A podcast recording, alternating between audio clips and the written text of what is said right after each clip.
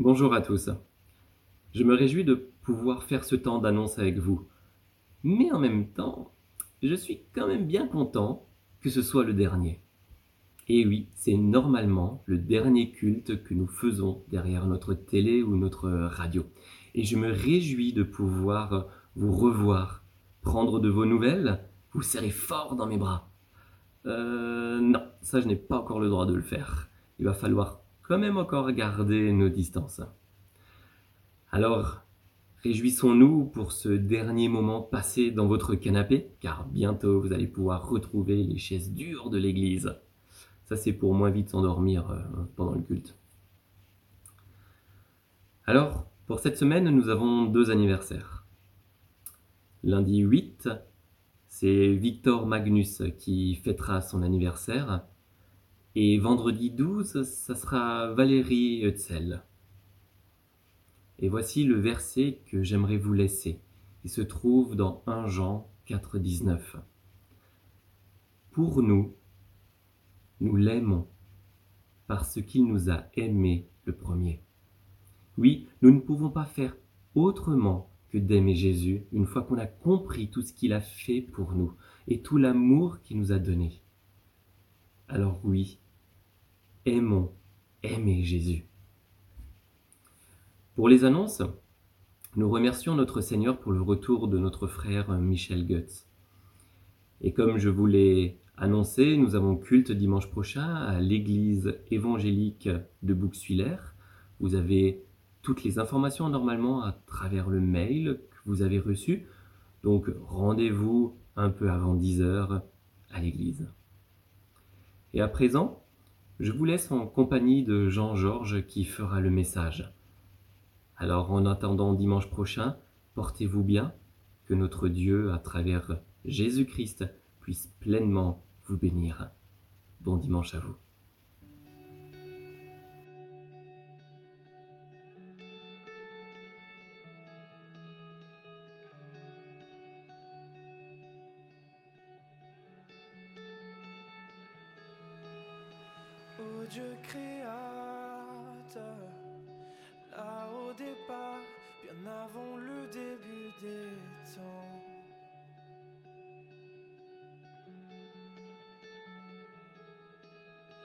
Sans point de repère, au son de ta voix, les ténèbres devinrent lumière.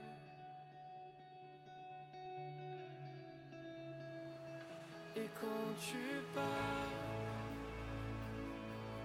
cent milliards de galaxies voient le jour.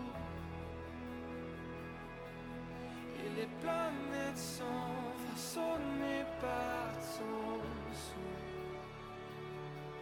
Si les étoiles t'adorent, je t'adorerai. Je vois ton cœur dans tout ce que tu as fait. Chaque étoile qui brille témoignant de ta grâce. Si la création te loue, je te louerai.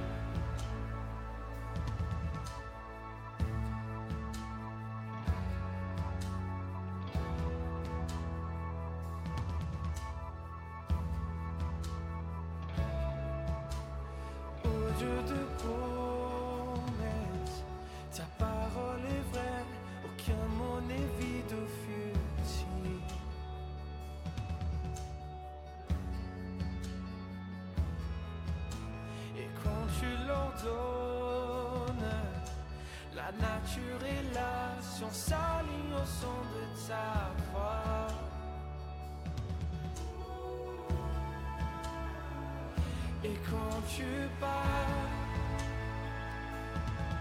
son milliard de créatures prennent vie. En évolution vers tout ce que tu dis. Si elle parle de ta j'en parlerai. Je vois ton cœur dans tout ce que tu as dit. les couleurs du ciel,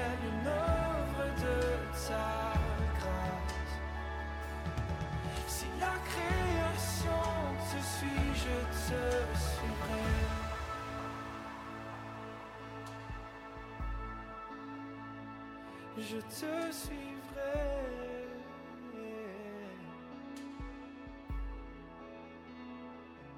te suivrai.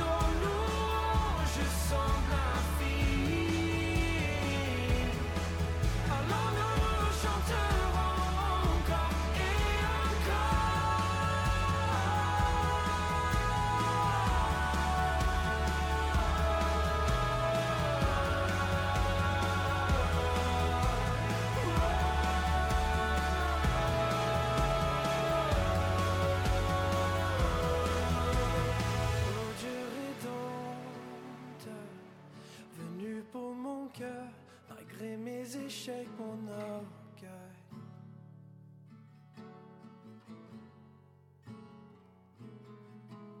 Et sur cette colline, la lumière du monde t'est laissée à l'obscurité.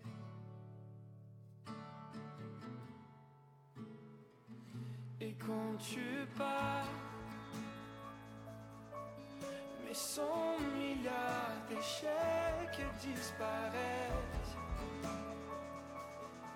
Car tu as échangé ta vie pour la mienne.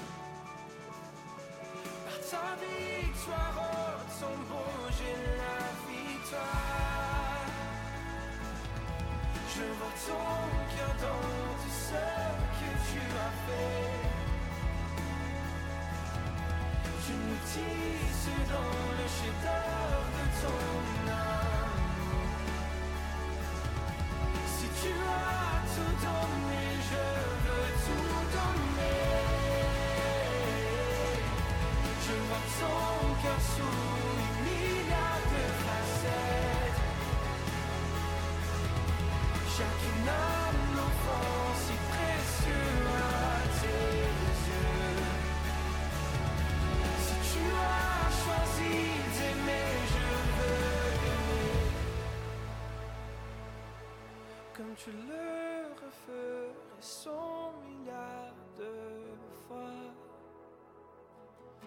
Qui pourrait mesurer ton grand amour car même pour un seul, tu aurais tout donné.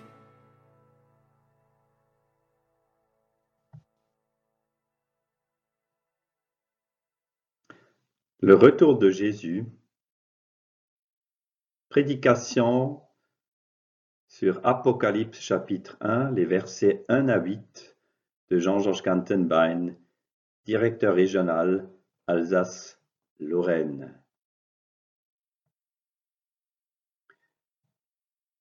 Révélation de Jésus-Christ. Dieu la lui a donnée pour montrer à ses serviteurs ce qui doit arriver bientôt et l'a fait connaître en envoyant son ange à son serviteur Jean. Celui-ci l'a attesté, tout ce qu'il a vu est la parole de Dieu et le témoignage de Jésus-Christ. Heureux celui qui lit et ceux qui écoutent les paroles de la prophétie et gardent ce qui s'y trouve écrit, car le moment est proche. De la part de Jean aux sept églises qui sont en Asie.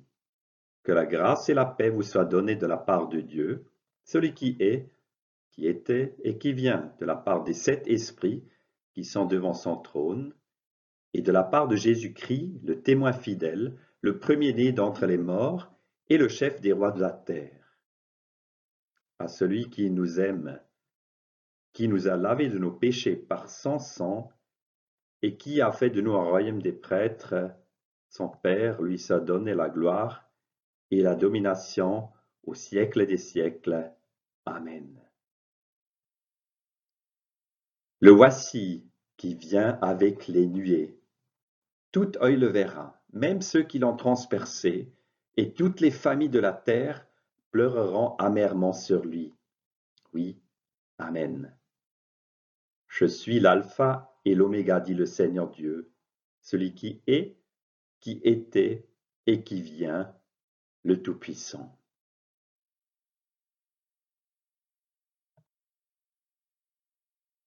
Chers frères et sœurs, chers amis, quelles associations liez-vous au dernier livre de la Bible, l'Apocalypse? Beaucoup de personnes lisent ce livre de la Bible à des tragédies, à des guerres, à des catastrophes. Certains pensent par exemple à ce fameux film de Francis Coppola, Apocalypse Now, le film de guerre de Vietnam de 1979.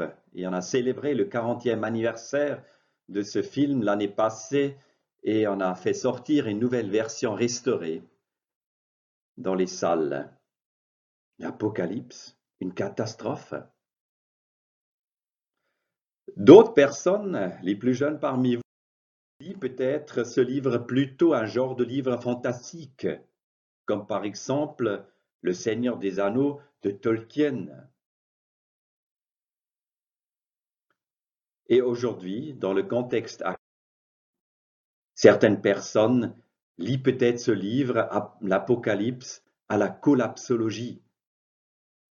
C'est un néologisme récent qui désigne l'étude de l'effondrement de la civilisation industrielle et de ce qui pourrait lui succéder. Alors j'ai trouvé cette couverture euh, au magazine Philosophie du mois de février. Collapsologie, et vous, croyez-vous à la fin du monde? Oui, chers amis, vous l'avez constaté comme moi, aujourd'hui, les médias parlent de la fin du monde les gens les plus sérieux, tout d'un coup, prennent ce terme à leur compte. C'est quand même... Les messagers de la fin ont changé aujourd'hui. Ce ne sont plus les mêmes personnes qui parlent de la fin du monde. Dans les années 1980 ou 1990, le mouvement évangélique avait encore ce message en son sein du retour de Jésus et de la fin du monde. Je cite quelques noms que les plus jeunes parmi vous ne connaissent plus. Je pense par exemple euh, à Marius Barr, missionnaire et conférencier, et à ses livres. D'autres vont penser peut-être à Pierre d'Espagne, qui était évangéliste et aussi écrivain. D'autres encore pensent à Wim Malgo, qui encore et sa mission Appel de minuit, qui a rempli les salles encore à l'époque en Alsace. Et moi qui habite à Mulhouse, je pense au petit livret de M. Buller sur le retour de Jésus, édité ici dans une église évangélique sur place. Le retour de Jésus était un thème très présent parmi nos aînés. Mais depuis dix ou vingt ans, ce terme du retour de Jésus, ce terme de l'accomplissement de son règne, est beaucoup moins présent parmi nous. Les associations liées à ce livre de l'Apocalypse sont souvent du ressort, du ressort de l'angoisse, de la fin du monde, un message opaque à contourner ou peut-être à laisser entre les mains de quelques spécialistes. Alors le but de ce message, le retour de Jésus, est que j'aimerais bien que vous puissiez que l'Apocalypse est un livre accessible à tous. Ce texte veut dire que le ressuscité continue de s'est révélé afin que ses disciples puissent joyeusement attendre son retour. Alors j'ai développé le message par toi, toi. L'Apocalypse est un message pour tous. Ce livre est un message de Jésus et finalement, il est un message de joie.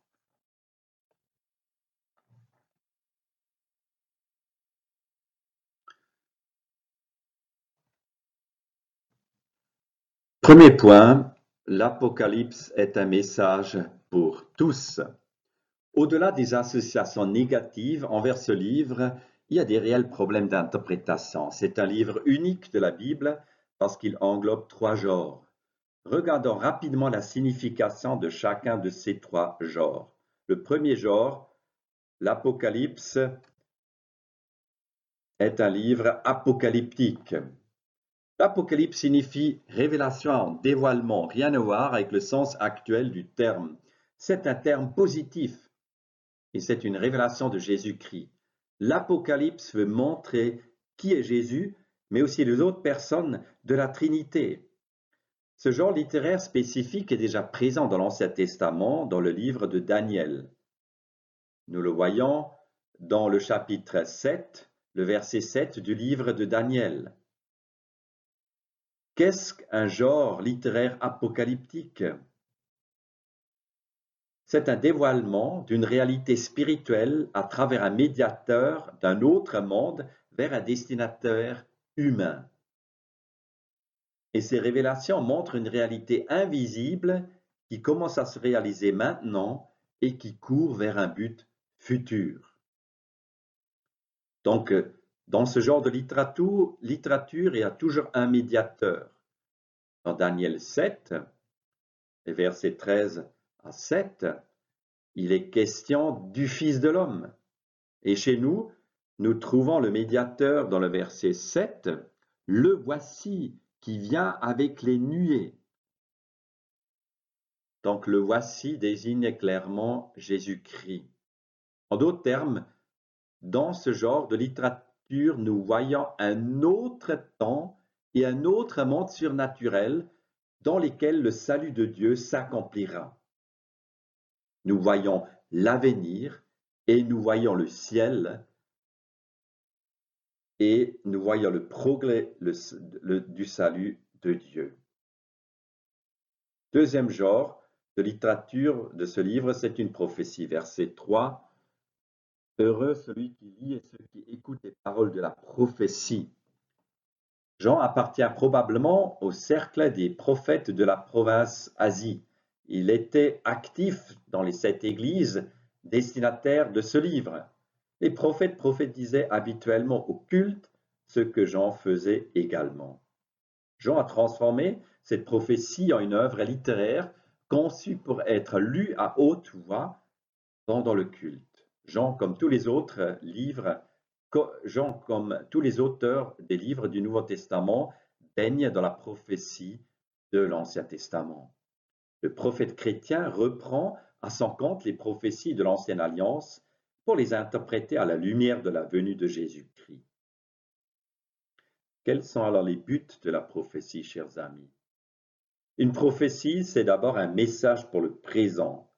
Et Jean s'adresse ici aux enjeux spirituels des sept églises nommées dans ce livre. Et ensuite, c'est aussi un message qui tend vers l'avenir l'accomplissement de l'histoire par la venue de Jésus en gloire. Troisième genre de livre, c'est une lettre circulaire, verset 4, de la part de Jean aux sept églises qui sont en Asie. Jean de Patmos s'adresse aux sept églises et garde donc d'abord la propriété d'une épître à destinataire unique. Il faut lire l'Apocalypse d'abord dans cette perspective. Le symbolisme de ce livre nous oblige ensuite à voir que le chiffre 7 représente la totalité, donc la globalité des églises du premier siècle. Les sept messages aux sept églises sont une introduction au reste du livre. Il y a un message personnalisé pour chaque église de l'époque, mais aussi une interpellation pour nous aujourd'hui. Ça veut dire que le chapitre 4 n'est pas un nouveau thème, mais la suite. Chers amis, l'Apocalypse est un livre pour nous tous. Bible en main, Apocalypse en main, tu auras la meilleure grille de lecture de ce monde. Sans cette grille, il te manque l'orientation et surtout l'espérance. Tu vas te noyer dans la masse des informations et des images.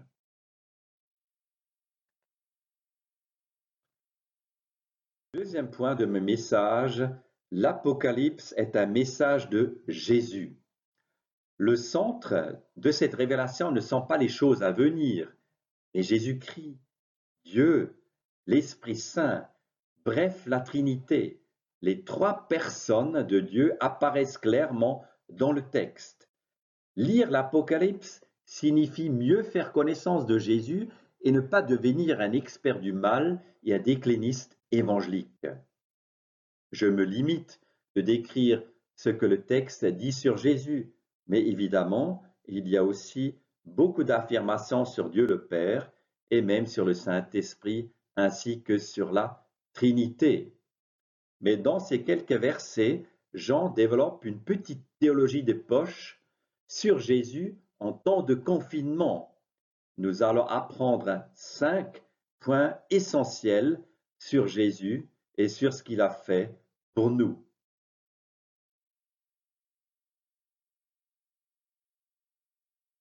Le premier point que nous découvrons, c'est au début du verset 5. Et de la part de Jésus-Christ, le témoin fidèle, le premier-né d'entre les morts et le chef des rois de la terre.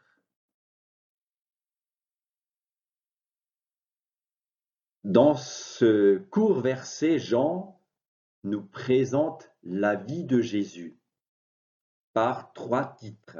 Il s'agit du témoin fidèle, c'est le martyr, donc c'est l'événement de la croix dans la vie de Jésus. Ensuite, le deuxième titre, c'est le premier-né d'entre les morts. Il s'agit de la résurrection de Jésus et finalement du chef des rois. Et ceci correspond à l'ascension de Jésus-Christ. Donc nous voyons ici les trois événements principaux de la vie de Jésus visibles dans trois titres de Jésus la croix, la résurrection et l'ascension.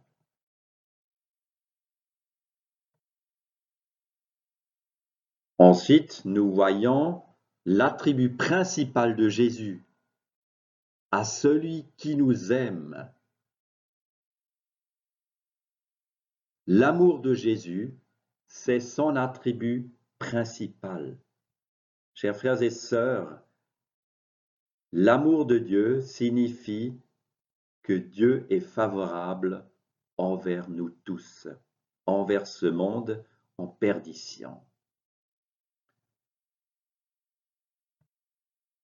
Troisième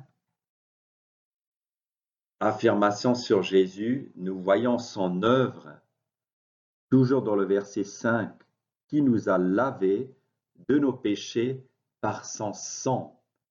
Il s'agit du salut en Jésus-Christ.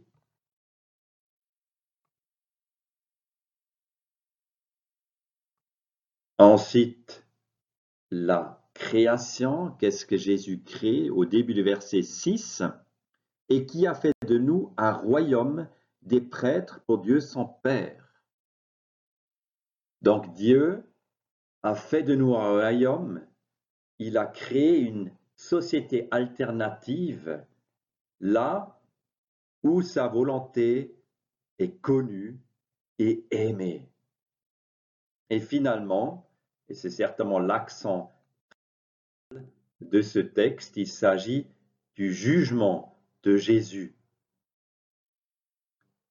La puissance de Jésus est visible dans le jugement, et donc c'est le verset principal, le verset 7, le voici qui vient avec les nuées. Tout œil le verra, même ceux qui l'ont transpercé, et toutes les familles de la terre pleureront amèrement sur lui. Oui, Amen. Ce verset est une combinaison de deux citations de Daniel 7, verset 13, et de Zacharie 12, verset 10 à 14. Jean les reprend avec un nouvel accent. La citation de Daniel se trouve au début de, ce verset 7, le voici qui vient avec les nuées. Les nuages sont le symbole de la puissance de Dieu. Ensuite, Zacharie est cité dans la suite du verset 7, tout œil le verra. Que signifie ce terme tout œil le verra Il s'agit du regard forcé dans une situation où on aimerait fuir et se cacher. Tous sans exception vont reconnaître un jour sur leurs genoux que Jésus est Dieu. Le jugement consiste ici dans le voir. Après le temps de l'écoute, il y a le regard, il y a le temps du regard forcé. C'est la fin de la grâce et le jugement. Le temps de grâce est visible déjà dans le verset 3. Heureux celui qui lit et ceux qui écoutent les paroles de la prophétie et ceci nous rappelle la parabole du semeur où Jésus dit que celui qui a des oreilles écoute. Ceci nous rappelle aussi la rencontre de Thomas avec Jésus après sa résurrection dans Jean 20, où Jésus dit Heureux ceux qui croient sans l'avoir vu. Donc aujourd'hui, chers amis, nous vivons dans le temps de la grâce. Le temps de la grâce, c'est le temps de l'écoute possible de la repentance possible. Mais ici, Jésus nous annonce la fin, le jugement. C'est le temps du regard forcé. Et ceci signifie que Jésus rétablira enfin la justice et le royaume de Dieu. Je me suis posé la question, avons-nous encore le droit aujourd'hui de parler du jugement de Dieu? Est-ce que le jugement de Dieu est-il compatible avec cet amour de Jésus que nous voyons plus haut dans ce texte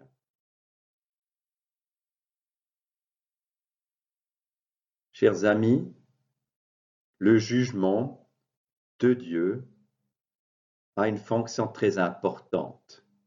Les dernières semaines, j'ai parcouru le livre d'Ésaïe et j'ai par exemple lu dans le chapitre 26, verset 29, le verset suivant, lorsque tes jugements, donc les jugements de Dieu, s'exercent sur la terre, les habitants du monde apprennent la justice. Donc, première fonction du jugement, le jugement dévoile la justice de Dieu. Maintenant que personne de nous croit que le jugement de Dieu lui fera plaisir. Un peu plus loin, dans le chapitre 28, dans le prophète Ésaïe, dans le verset 21, je suis tombé sur un verset très curieux où nous voyons que le jugement est pour Dieu un travail inhabituel, étrange. C'est quelque chose qui est contre sa personnalité. Euh, dans certaines traductions, il est dit que le jugement de Dieu est une œuvre insolite, une tâche étrange ou un travail inhabituel. Non, chers amis, Dieu n'aime pas juger ce monde. Il nous aime, mais le jugement sert à rétablir la justice. C'est ce que Jésus fera quand il reviendra. C'est donc l'heure pour nous de nous sonder et de nous juger aujourd'hui. Nous sommes aujourd'hui dans une crise de l'épidémie du coronavirus et j'entends souvent maintenant à la radio et à la télé qu'il faudrait nouveau aller à la recherche de l'essentiel. Pour nous, le message du retour de Jésus signifie aussi de revenir à Dieu, de revoir nos priorités et de nous centrer sur Jésus. Alors, chers frères et sœurs, cette question se pose aussi à nous tous. Que faudrait-il dans notre vie se laisser juger par Dieu? Où est-ce qu'il y a des compromis dans ma vie Où est-ce qu'il y a un péché dans ma vie que je ne voudrais pas abandonner? Est-ce que Jésus est vraiment encore la priorité des priorités? Est-ce que je participe activement à la construction de son règne?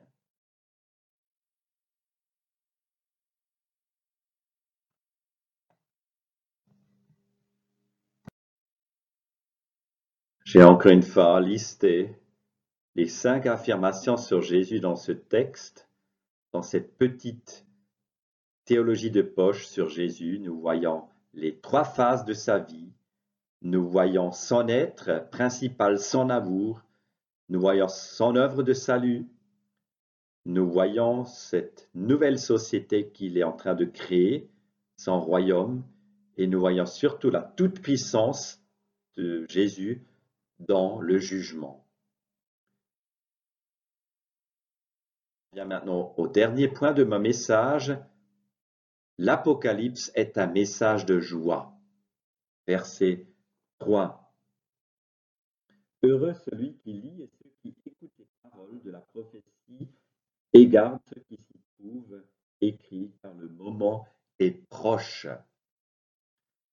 Les destinataires de ce livre sont les sept églises dans l'actuelle Turquie de l'Ouest. Mais nous sommes aussi les destinataires de ce message de Dieu.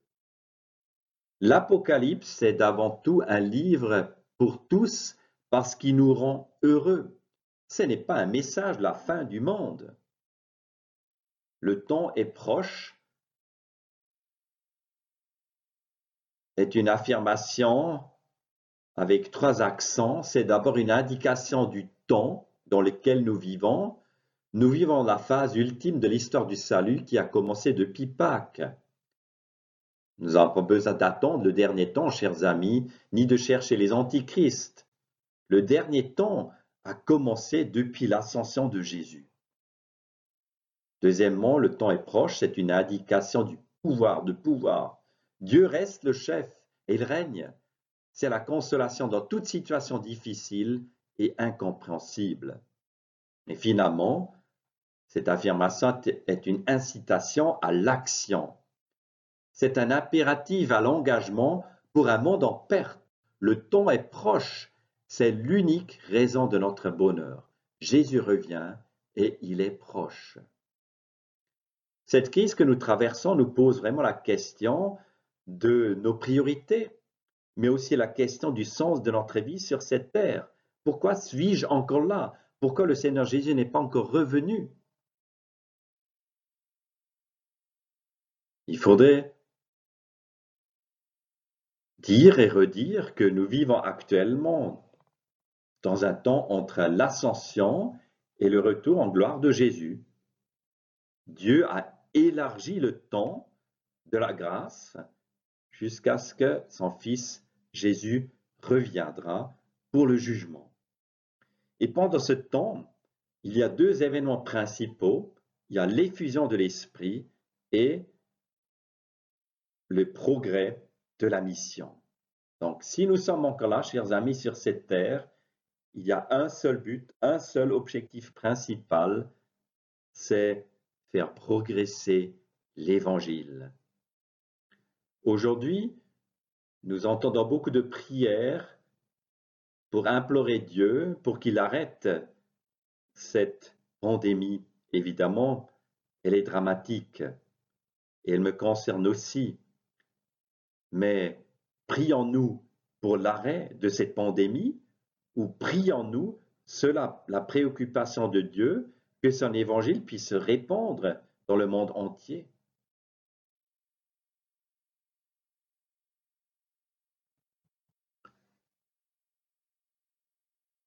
à la conclusion de mon message, l'Apocalypse répond à deux questions essentielles. La première question est comment vivre dans un temps de crise, dans un temps critique? Et la deuxième question à laquelle l'Apocalypse répond, qui dirige ce monde? Il faudrait peut-être se rappeler le contexte dans lequel ces chrétiens de l'époque vivaient. Ils étaient en but de la persécution. Ces chrétiens étaient éblouis quelque part par l'Empire romain, ses prouesses, son esthétique. Ils se sont questionnés quant à leur attitude face à l'empereur. Fallait-il se soumettre à lui? Fallait-il l'adorer comme un Dieu ou refuser cette adoration et risquer sa vie? Ces chrétiens de l'époque étaient comme nous, face à la tentation pour devenir tiède ou pour faire des compromis. Je fais allusion ici à l'église de Laodicée. Donc c'était un moment extrêmement critique, un moment extrêmement dangereux parce qu'il y avait la persécution. Et donc la première fonction de l'Apocalypse, c'est vivre notre situation dans la perspective de Dieu. L'Apocalypse veut nous montrer une perspective divine du monde qui nous aide à affronter notre situation actuelle concrète.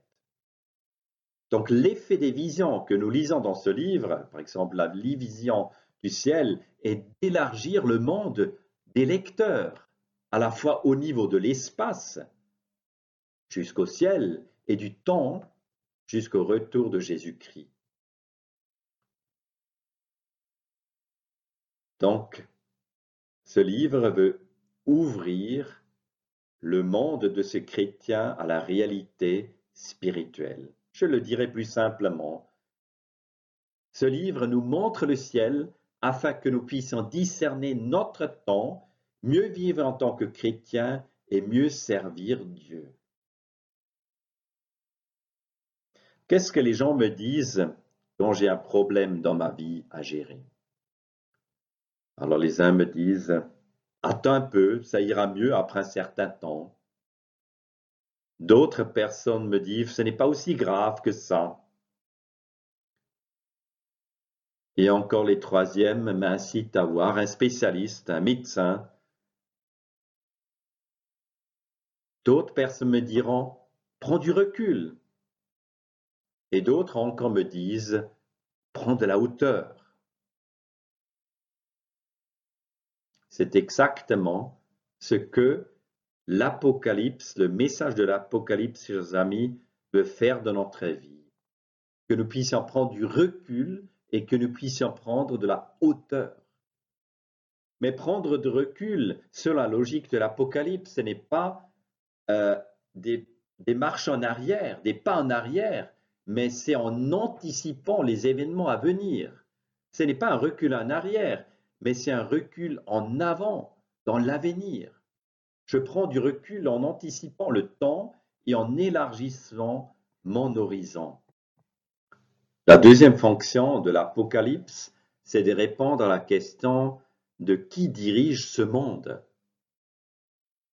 Le mal, à l'époque, progressait, les chrétiens souffraient, et ces chrétiens avaient des questions Genre, où est Dieu dans tout cela? Qui dirige ce monde? Où est le progrès du règne de Dieu? Et le message de l'Apocalypse pour ces chrétiens à l'époque et pour nous aussi, c'est en dépit de toutes les apparences, c'est Dieu qui règne. Il intervient le temps venu pour renverser les empires et pour établir son royaume. Ainsi les disciples reprennent courage par ce message d'espérance. Pour terminer, je voudrais devenir très personnel. Évidemment, chers amis, dans les problèmes actuels de notre monde, aussi de cette pandémie, je me pose aussi des questions très personnelles. Je pense au rapport du GIEC. Je pense à cette phrase que Paris aura la même température comme Canberra en 2050. Je pense aux dirigeants des États-Unis et de la Chine et leur manière d'exercer leur pouvoir. Je pense à la violence de notre société. Je me fais des soucis pour l'avenir de l'Europe. Nos démocraties se sont affaiblies. Je pense aussi à la perte de ma foi à la croissance économique et l'avenir de nos modèles politiques. La moitié de notre monde est maintenant confinée.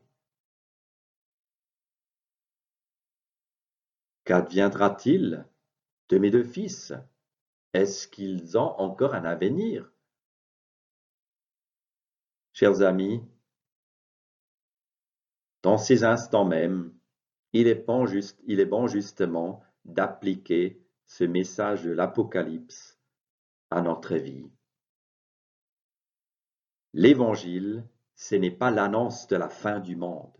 L'Apocalypse, ce n'est pas l'annonce des drames futurs et des catastrophes, mais le retour de Jésus Tout-Puissant, celui seul qui reste le Maître du monde. Quelle espérance Que le Seigneur Jésus nous garde dans sa paix et que nous puissions nous rappeler que l'Apocalypse répond à ces deux questions. Comment vivre dans un temps de crise et qui dirige ce monde? Amen.